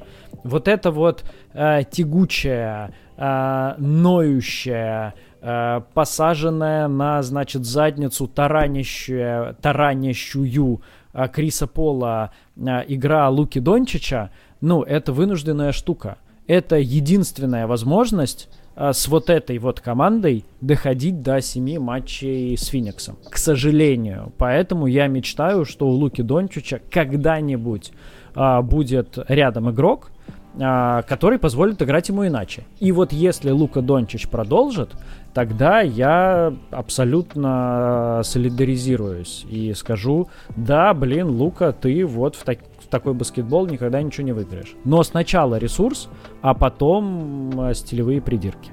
Я еще вот, вот пару вещей просто скажу. Ну, вот смотри, ты сказал то, что Лука Дончич затащил в седьмую игру.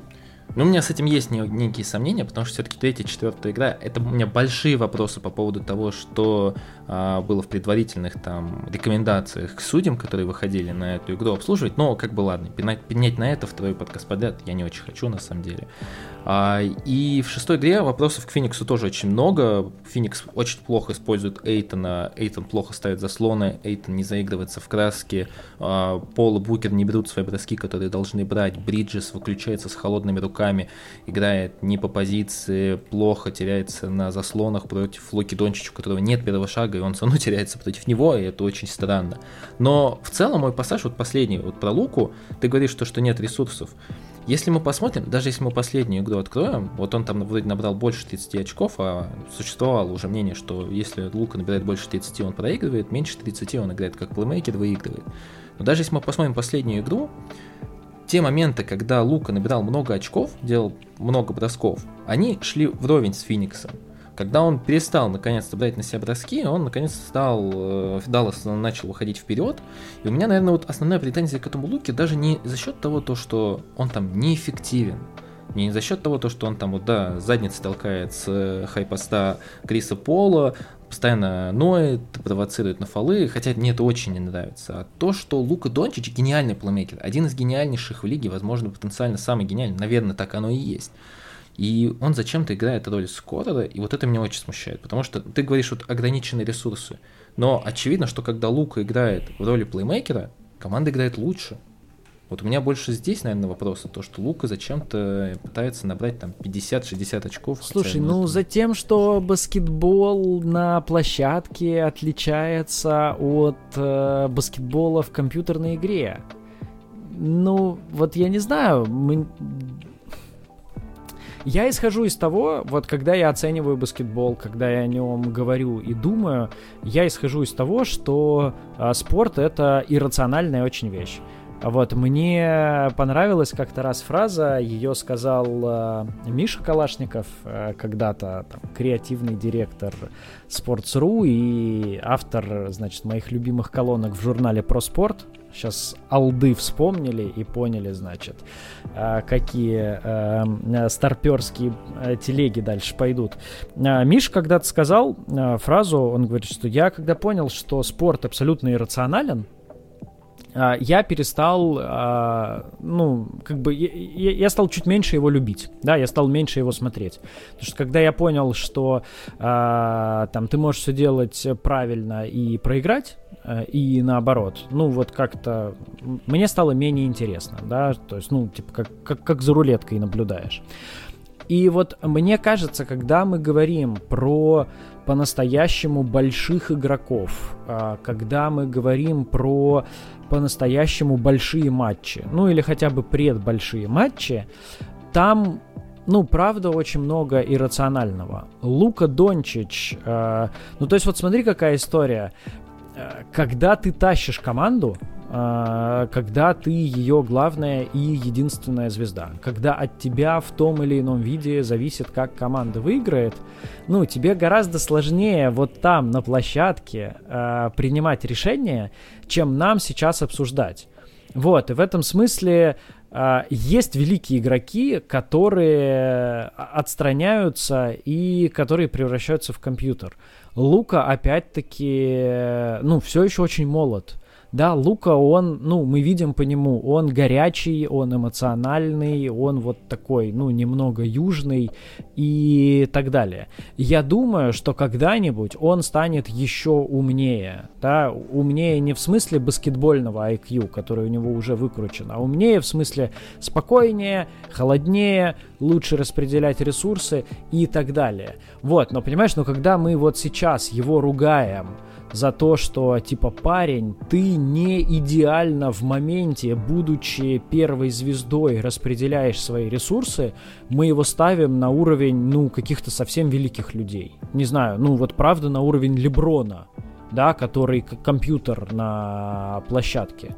Вот, и, ну, еще раз, сам факт того, что мы вот такие претензии Луки предъявляем – Типа, Лука, ты в матче с побед... Ну, то есть ты в серии с победителем регулярки с более слабой командой идешь 3-3, а вот ты бы еще, Лука, лучше бы, значит, э, больше отдавал и меньше, значит, бросал, ну, оцени уровень претензий, да, такие претензии можно предъявлять, ну, там, по-настоящему большим игрокам. Сори за ну, длинную телегу. Не, ну, ну да, на самом деле это ответ действительно тут, мне кажется, надо посмотреть, э, что произойдет с Лукой в ближайшие годы. Дим, по серии что думаешь? Ну и по Дончичу мы тут достаточно да, долго говорили. Про Дончича я коротко скажу. Мы, когда определяли MVP, я сразу сказал, что мой кандидат Дончич, потому что посмотрите, с кем он играет, и вот на таком э, ресурсе сделать врум-врум мазафакер и выехать в плей-офф, это было очень круто. Когда мы с тобой разбирали Даллас и Феникс, я говорил, что очень много обстоятельств должно сойти, чтобы э, Даллас затащил эту игру, эту серию хотя бы в борьбу. И, в принципе, вот по тому, что делал э, Джейсон Кит, ну, плюс-минус мы с ним совпали в подходах. Что-то сработало, что-то нет, но в целом концепт понятен. Но смотрите, э, насколько, не знаю, врет или нет статистика, пишут, что в играх плей-офф ни один игрок NBA не держал среднюю линейку 30 плюс 6 плюс 6. У Луки сейчас 33 плюс 9 плюс 9. Это объективная необходимость, о которой говорил Никитос.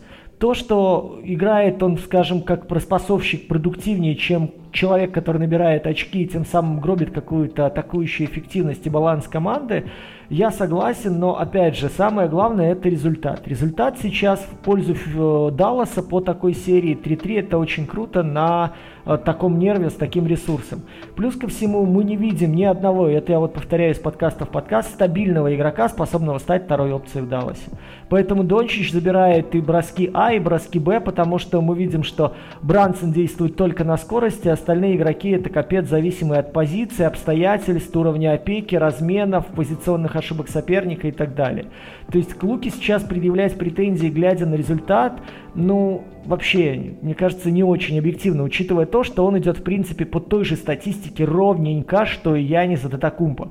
При этом Яниса мы восхищаемся, говорим, ох ты, блин, смотрите, у них Миддлтона нет, он тут один против всей этой стены рубится, как одичало, и прорубает, да, там, вытаскивает свою команду против такого защитного Бостона. Ёпрст, ребят, Феникс у нас чемпион регулярки, Феникс у нас вице-чемпион лиги, Феникс самая глубокая команда на Западе, которая еще имеет колоссальный опыт, и она отгребает вот от такого сумасшедшего Дончича, который, да, где-то наливает сверх меры, где-то этих самых краев не видит, но если сейчас еще Дала шагнет в финал конференции, да вот это все вообще настолько будет выглядеть абсурдно, потому что у них есть одна определенная опция, которая работает. Зачем ломать то, что и так сейчас ну, помогло им выжить? И Кид, я думаю, больше ломает голову над тем, как ограничить Феникс в защите, а дальше уже пускай на той половине уже как что залетит, то залетит. Потому что, смотрите, вот тоже интересный момент, да, но это я подсмотрел статистиков относительно того, что э, Крис Пол, да, умудрился заруинить 2-0 в плей-офф из 7 серий против Спёрс в 8, против Гризлис в 13, против Блейзер в 16 и сейчас против э, Бакс в 21. Вот, то есть, в принципе, есть, есть очень большие основания того, что эта серия продлится.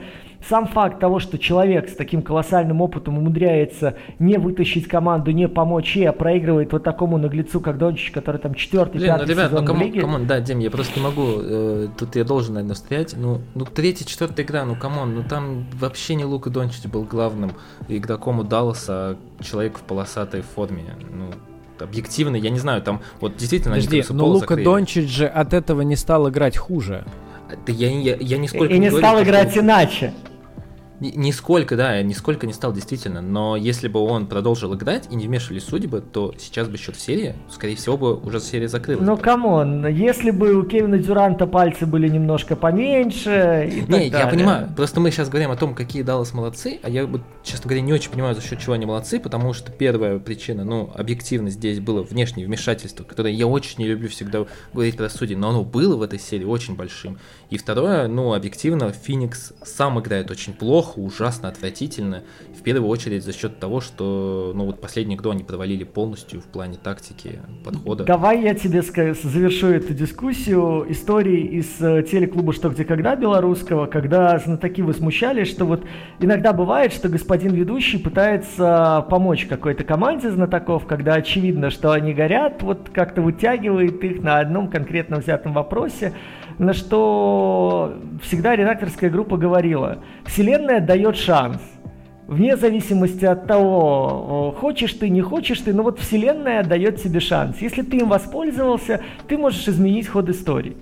В этой ситуации я, руки Бога идем. я не вижу того, чтобы Дала, знаешь, заносил там портфели с э, долларами э, в судейскую. Как судится, так судится. Они исходят из обстоятельств. И в этой ситуации Дончич выгреб с командой на 3-3. Мне кажется, э, своим шансом они пользуются. Они не требуют к себе такого отношения, какое есть. И мне кажется, что сейчас, исходя из того, что делает Лука, это очень крутая история. Потому что я на месте Кида тоже бы... Э, вот план Б мы с тобой говорили и, в принципе, немножко придумывали, да, там вот с тремя маленькими издвижением. А придумать альтернативный план А у меня бы не получилось. Знаешь, я еще вот э, тут прозвучало, значит, буква сочетания Крис Пол. Э, мне понравилось после очередного какого-то по-моему, это, ну да, в Клиперсе еще, наверное, э, было провала Криса Пола в плей-офф. Э, Билл Симмонс написал про то, что Крис Пол слишком правильный, и эта слишком правильность помогает ему всегда, кроме там шестых, седьмых матчей в плей-офф. Oh. Потому что мысль, там, да. потому что там, где нужно а, как бы выйти и решать игру, Крис Пол выдает какие-нибудь там типа 23 плюс 8 с хорошим процентом попаданий и типа не придерешься. Но вот как какие-нибудь там иррациональные 35 с процентом, там, я не знаю, с 2,8 из-за дуги, он не попадает. Вот, а Лука Дончич их попадает, понимаешь? То есть вот э, в играх, где иногда нужно а, типа взял мяч, э, хуяч, как говорят у нас на, как говорили на уличных площадках Коптева.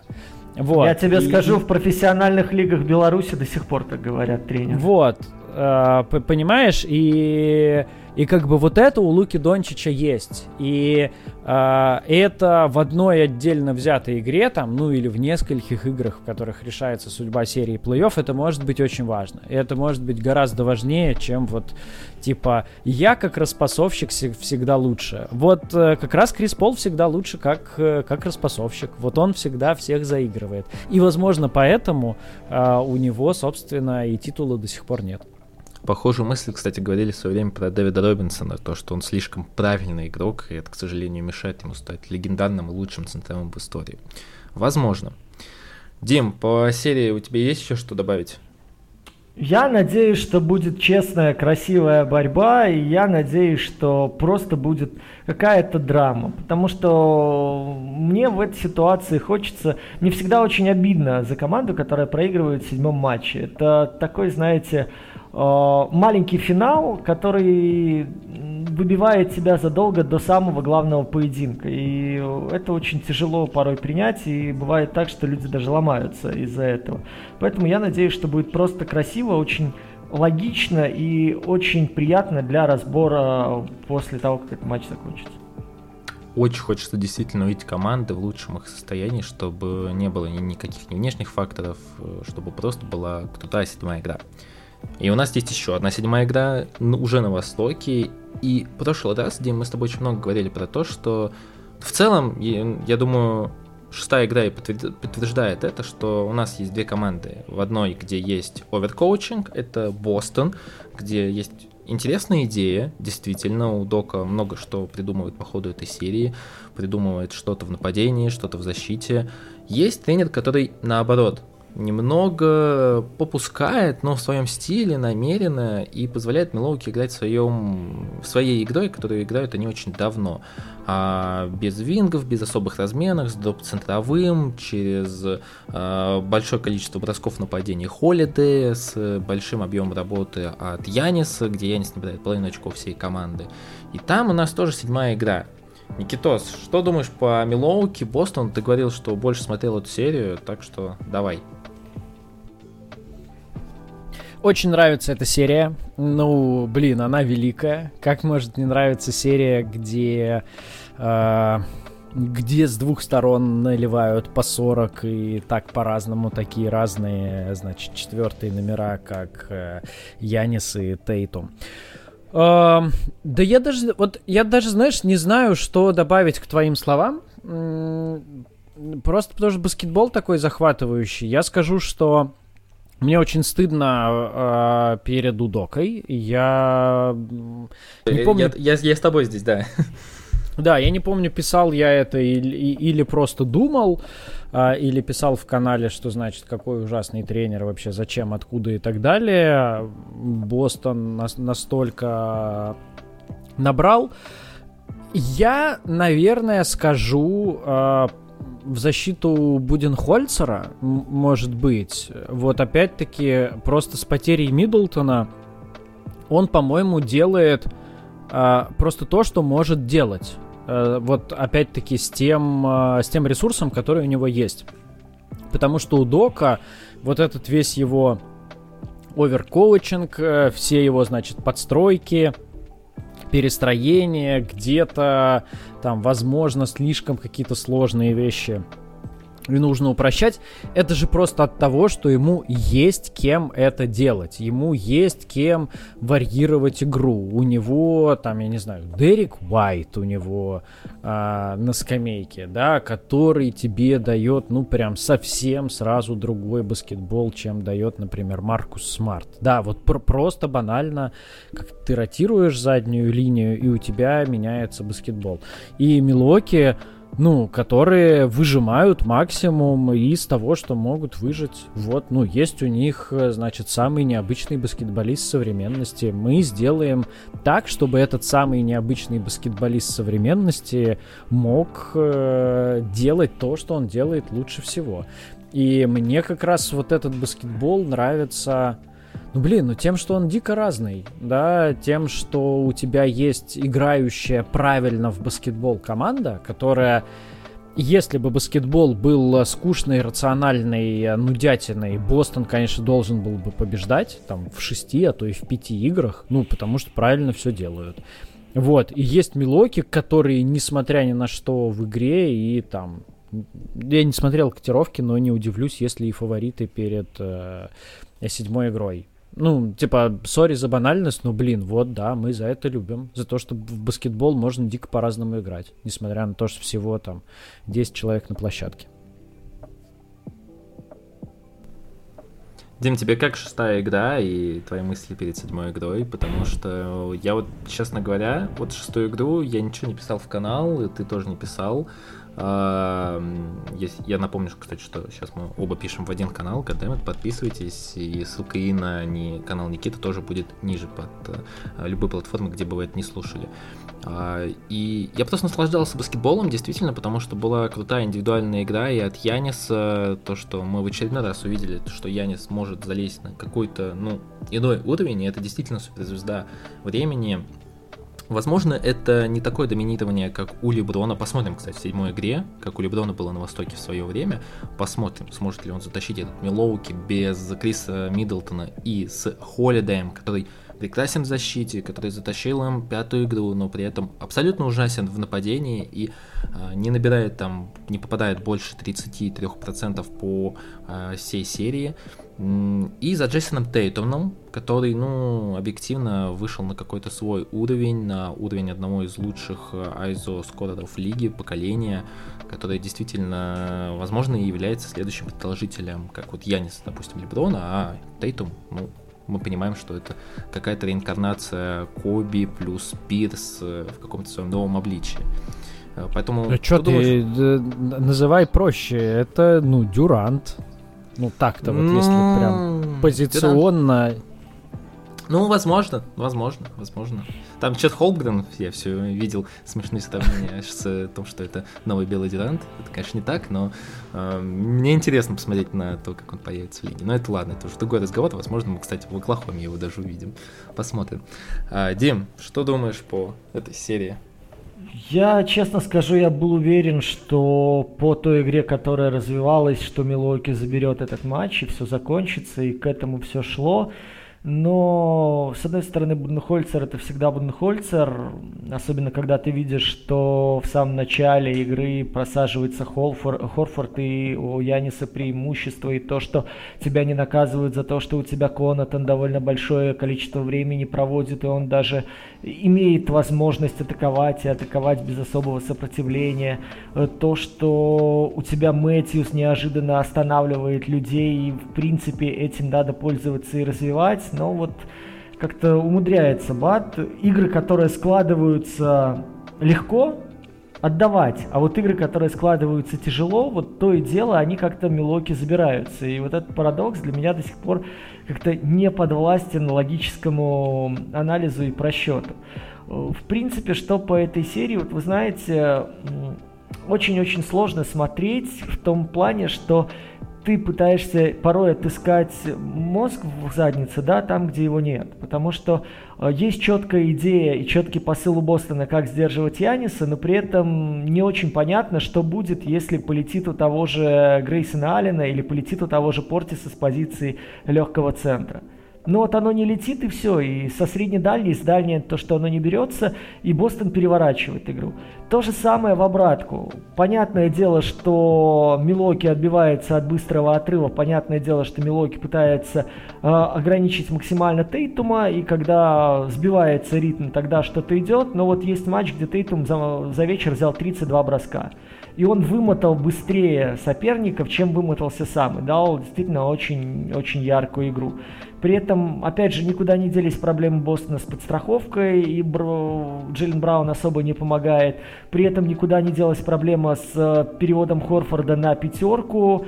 Э, опять же, из-за быстрых фолов, вот где-то вышел Тайс помог, да, где-то чуть легкой пятеркой они сыграли, где-то Зонка немножко помогла, и по чуть-чуть, по чуть-чуть, по чуть-чуть это помогло вернуться. То есть, казалось бы, не самое очевидное решение, да, не самые прямые маневры, которые должны работать в критической ситуации, они помогают выгрести у доки. Поэтому мне вот эта серия немножко, меня она немножко бесит, потому что здесь, ну как, все меньше логики и все больше какого-то вот такого то божественного откровения, то каких-то нелогичных бросков, которые залетают, то какие-то серии взаимных потерь, после которой команда дает одна из там рывок 7-0.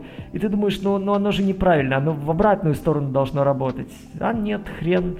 Поэтому я просто жду, к чему придет седьмая игра. Но, опять же, мне кажется, что для Милоки переломной была вот эта шестая игра. То есть первая половина, когда все шло, почти вся карта шла в руки. И то, что Бат не выжил из этой ситуации максимум, более того, ушел на большой перерыв проигрывая, э, мне кажется, вот это окажется фатальным. Потому что последняя игра в Тиди Гарден, здесь, да, можно говорить, что Тейтум два раза там полсотни не выбьет, но если не будет какого-то фантасмагорического действия со стороны арбитров, если вот это вот более-менее четкая э, движуха по организации атаки у Бостона продолжится, потому что вот кто-то там пинал, что вот они вход сброс и издали продолжают пулять. Но опять же, мы с вами видели, что моменты, где надо обострять вниз, стал чуть чаще это делать Смарт, стал подхватывать Браун, стал искать варианты э, для этой атаки. Ну, собственно, Тейтум это и делал, но пытается и Уайт даже периодически, да, что-то там поискать, когда есть пространство в середину. То есть пускай мелкими шажками, но Удока пытается адаптировать свою атакующую модель. У Бада я согласен здесь с Никитосом, что да, ты более ограничен, ну, я уже как-то говорил, когда у вас пятерки выходят одновременно Ален и Конатон, и вы пытаетесь еще оставлять Яниса, плюс у вас сидит еще со скамейки э, Брука, остается Бобби Портис, ну, блин, удивительно, что вы при этом не улетаете на 25, а Милоки умудряется оставаться хотя бы там в 10-12 отрыва. Это очень круто. Поэтому для меня это самая нелогичная, самая больная для мозгов серия, но раз она зашла в седьмой мяч, матч, значит, ну, давайте пострадаем и будем надеяться, что все получится хотя бы красиво. На самом деле, мне кажется, я не очень хочу, чтобы появлялся Крис Миддлтон, не потому что я желаю ему долгого восстановления, потому что хотелось бы, чтобы серия закончилась именно вот в таком составе. И при, даже при этом всем, мне кажется, что у Буденхольцера достаточно все равно есть ресурсов для того, чтобы закрыть эту серию. Как минимум, если он сократит минуты хила и будет выпускать Джавана Каттера, который в защите не дыра. Ну, не такая дыра, по крайней мере, как а, Джордж Хилл, в которого, как только Бостон видит Джорджа Хилла, все, они размениваются в него либо Браун, либо Тейтум и сразу атакуют. Про дроп центрового я не буду ничего говорить, Милоуки с этим ничего не будут делать, как бы окей, это иногда даже приносит свои плоды, Клопас не так уж плох, плюс, ну, действительно, менять на седьмую игру полностью тактику и а, отказываться от дропа, ну, это странная логика, здесь я тоже не соглашусь отношусь. Посмотрим. Здесь действительно, я думаю, седьмая игра будет огненная. Вот ты сказал, что Тейтум не наберет, наверное, а, полсотни второй игру подряд. Ну, не знаю. Тейтум сейчас в такой форме, потому кажется, что если он будет пытать свои броски, которые у него будут, ни в одной из шести игр серии пока что у Тейтума не было ситуации, когда Милоуки ставили его в полностью э, момент, когда у него не было никаких бросков. Если вернется Крис Миддлтон, то у него, по крайней мере, появится сопротивление в виде какого-то винга, который может против него защищаться хотя бы, ну, создавать какие-то помехи. Потому что все остальные винги, как э, тот же Конатон, как Ален, это, ну, их тяжело назвать вингами, это обычные гарды, а Пэт Конатон это вообще бейсболист, как мы знаем, который даже неплохо, по-моему, был задрафтован на драфте э, в бейсбольную лигу. Э, последний, наверное, вопрос на сегодня. Это будет уже не про Бостон и про Милоуки. Мы сейчас редко касаемся команд, которые вне плей-офф, но так как с нами Никитос, мы не можем, наверное, не спросить Никитоса про Оклахому и что будет с Оклахомой в следующем году, увидим ли мы в плей-офф и мало ли, ну, кто знает, и что будет, конечно же, с нашим любимцем Покушевским. Ой, э, Покушевский, э, это, э, это боль. А когда у меня спрашивают про Покушевский, я придумал универсальную отмазу. Я говорю, что Покушевский на полгода всего лишь старше э, Холмгрена. А, и при этом Покушевский уже, значит, под 150 игр в лиге провел.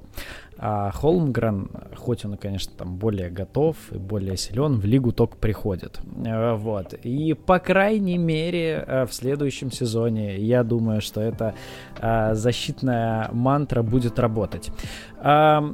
Смотри, у Оклахомы, ну, если совсем коротко, то там до сих пор остается тонна, значит, всевозможного пространства, и Оклахома в начале межсезонки до конца июня, по-моему, может еще меняться. У Оклахомы там 30 э, миллионов платежки, пока у них э, формально не вступил в силу новый контракт э, Гилджис Александра. Вот. Но при этом все-таки э, все больше сходятся на том, что вот прямо сейчас трейда за звезду не будет, только если вдруг э, совершенно случайно кто-то не окажется на рынке, как, не знаю, там было с Джорджем, вот, которого никто не ждал, и Прести просто первый подсуетился. Вот, то есть если будет на рынке какая-то звезда, и ее внезапно можно будет выкрасть, мы, наверное, выкрадем. Вот, а дальше я думаю, что будет э, продолжаться последовательное развитие. Ну, все-таки ядро команды еще слишком молодое. На драфте лично я э, хочу больше всего, если повезет со жребием, э, Джабари Смита. Вот, но в целом, наверное, любой из трех больших, и Банкера, и Холмгрен будет интересный. Если нам достанется Айви это будет любопытно, то есть это у тебя три лучших игрока задние, в целом э, плеймейкеры, вот, и у Гиди с Шага так себе получалось вместе играть в этом году. В общем, есть ощущение, что Оклахома не будет третий год подряд устраивать вот эту, значит, построждественскую стыдобушку, когда мы полгода играем хорошо, а полгода играем так, что, значит, кровь из глаз не успеваем вытирать. Вот. Ну и у нас появилась ролевая модель. Э, у нас, в смысле, Оклахомы. Вот, конечно же, Мемфис у болельщиков Оклахомы вызывает дичайшую зависть, потому что в целом там плюс-минус в одно время э, начинали как-то перестраиваться. Вот, и где сейчас Мемфис и где сейчас Оклахома. На самом деле 17 уже числа мы записываемся вечером 14 уже 17 числа лотереи. Мы более можем конкретно прикинуть, кто достанется Оклахомы. Драфт, возможно, будет не самым глубоким, но наверху можно будет выбрать будущий франчайза. И, в принципе, а, всех вот таких более-менее гарантированных франчайзов э, Никитос уже перечислил. Это Айви, это Джабари Смит, это Пауло Банкеро Банчеро э, и Чет Холмгрен. Никит, полтора часа почти, почти с тобой поговорили. Слушай, ну хотя... быстро, быстро, можно я скажу одну штуку вот про глубокий, неглубокий драфт? Это Мне да, кажется, это все это... прикиды, да. Да, это прям вообще прикиды. Ну, и я вот скажу, как бы, болельщику Оклахомы же как бы интереснее эту нажимать на кнопку Sim Lottery на сайте Танкатлон всю вторую половину сезона. Вот. И на самом деле там вот как бы за первой четверкой есть э, вполне себе интересные ребята. Там есть Шарп, который не играл весь этот год и про которого говорят, что значит по потенциалу это там топ-3, а то и топ-2 игрок. Там есть Киган Мюррей, который вроде как э, возрастной, но при этом прямо вот невероятно он мне Пола Джорджа напоминает если он сможет вот этот свой бросок уверенности яйца на будущий уровень перенести, это круто. И там есть, э, как мне кажется, чудовищно недооцененный парень, Эй Гриффин, э, третий номер, здоровенная рама, один из самых молодых игроков драфт, драфта с потрясным броском. Вот, и я как бы не буду сейчас э, там сравнивать с Букером и так далее. Вот, но мне кажется, этот драфт, ну там, как минимум 7 человек, а не 4. Так что любопытно, любопытно. Нет. А еще там я не видел, но, ну, то есть как не видел много, но очень много говорят про этого Джереми Сачана, который там на границе десятки э, котируется. Короче, не знаю, меня, я вот, я как-то в этом году довольно много смотрел, ну как, не, не то что студентов, а смотрел за отдельными игроками, а, которые на драфт выйдут. И мне кажется, это прям интересный набор. Не знаю, возможно, потому что я за предыдущими так не следил. вот, не, но мне нравится.